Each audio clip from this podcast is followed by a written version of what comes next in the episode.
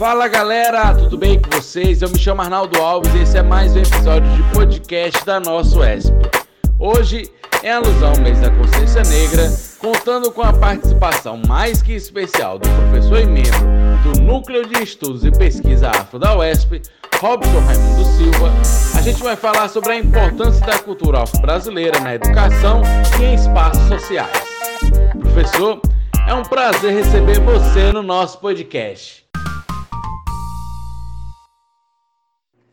Olá, eu sou Robson Pereira, professor da Universidade Estadual do Piauí e membro do NEPA, Núcleo de Estudos e Pesquisas Afro. É um prazer falar com vocês. Professor, em 20 de novembro, comemora-se o Dia da Consciência Negra, que homenageia a cultura afro-brasileira e lembra a luta da população negra contra a escravidão. Para relembrar, quais são os principais fatos históricos por trás dessa data? Olha, Zumbi foi o chefe de Quilombo dos Palmares, que fica localizado na Serra da Barrica. Naquele período era a província, de, a capitania de Pernambuco, e atualmente o estado de Alagoas é um dos, mais, dos maiores símbolos de força contra a escravidão. E em sua homenagem foi decretado o dia 20 de, de, de novembro como Dia Nacional da Consciência Negra. É, Zumbi foi batizado com o nome de Francisco, escravizado, e, e, e foi entregue a um padre sempre muito rebelde. Aos 15 anos ele fugiu e, e foi para Palmares. Em Palmares ele adotou o nome Zumbi, que significa guerreiro. E logo começou a comandar militarmente o quilombo eh, de Palmares e chefiar todas aquelas a, a, a resistência contra as incursões portuguesas. Isso durou um período de 14 anos, segundo os dados historiográficos. Palmares, em 1678, era, era uma pequena cidade com 20 mil habitantes e 11 povoados. Né?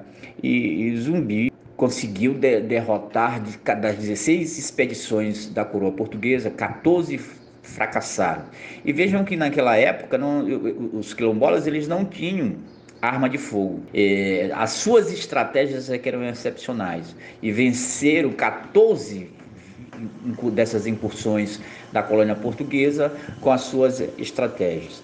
Mas em 1695, mais precisamente no dia 20 de novembro, o Zumbi foi a, se, se, refugiou quando a situação já estava muito difícil é, em, em Palmares, mas foi traído e preso, assassinado, né, é, mutilado e sua cabeça exposta em praça pública. Então, 20 de novembro é homenagem ao grande líder é, é, negro.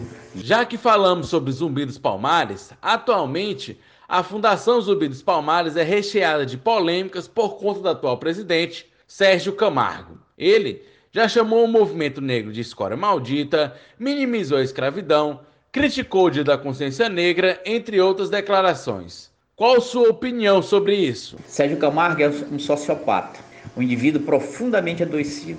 É o Narciso às avessas. Né? Eu vi o professor Juarez Xavier frisando que o auto-ódio é o produto mais sofisticado do racismo, porque ele desumaniza, destrói a psique, arrebenta os espaços de subjetividade, ensina a odiar apaixonadamente aquilo que ele é e amar odiosamente o que nunca será. Sérgio Camargo não é um homem negro. Sérgio Camargo não é um capitão do mato, não é um pai João. É um racista, um supremacista branco encapsulado no corpo de negro, amaldiçoado e assombrado pela ancestralidade. E vive essa fabulação que se dissolve dia após dia quando ele se vê nos espelhos. Né? Então, para a gente, ele, ele próprio vai se derrotar. Professor, a música sempre fez parte da cultura negra. Durante a escravidão, por exemplo, música refletia diretamente solidão, racismo e injustiça que os povos africanos sofreram.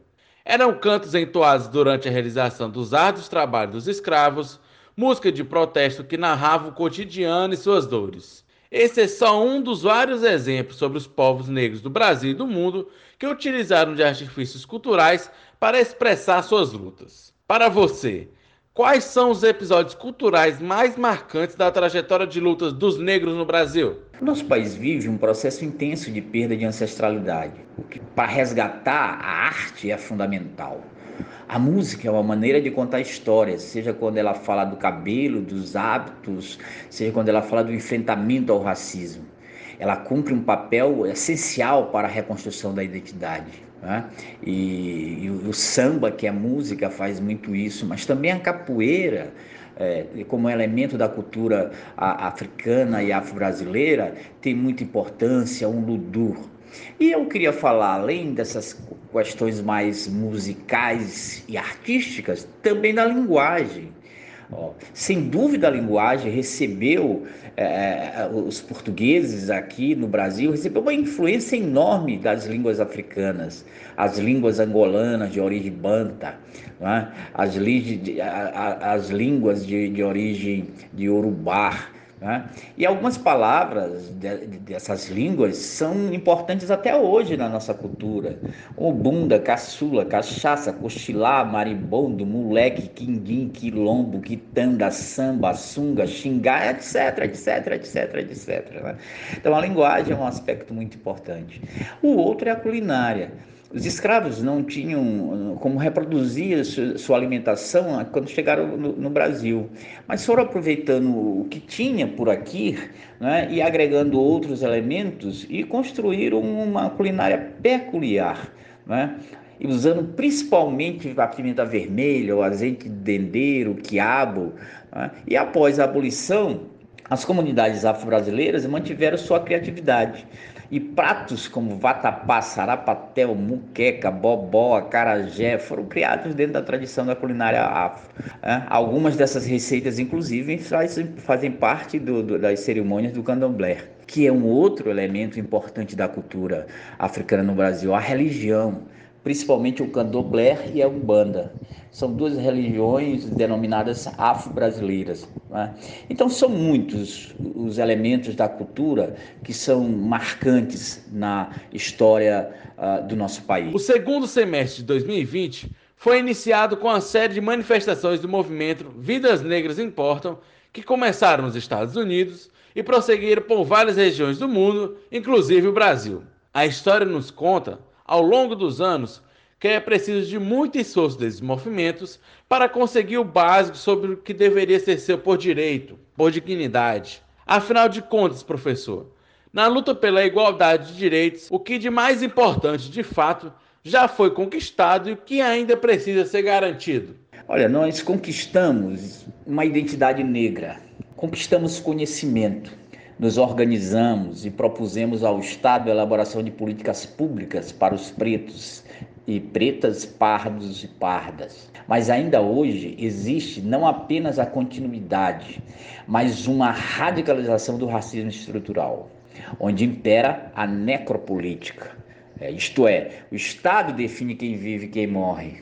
O que está sendo, quem está sendo assassinado pela polícia, que representa o Estado, é, sobretudo, o povo negro. Os dados do IPEA o que dizem? Assinalam que 75,5% de pretos e pretas entre 15 e 29 anos são vítimas de homicídios no Brasil. Ou seja, está havendo um verdadeiro genocídio contra o povo jovem negro no nosso país. É? Só para você ter uma ideia, em 2019, ainda segundo o IPEA, a polícia matou 4.353 negros e negras no Brasil, que corresponde a 17 vezes mais do que a polícia matou no mesmo período nos Estados Unidos da América.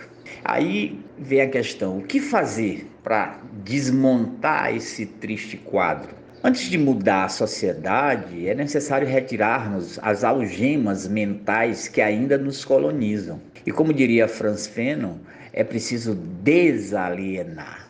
Desalienar até para romper com essa violenta que é imposta a, a, a nós, é, o povo preto, no, num país chamado Brasil.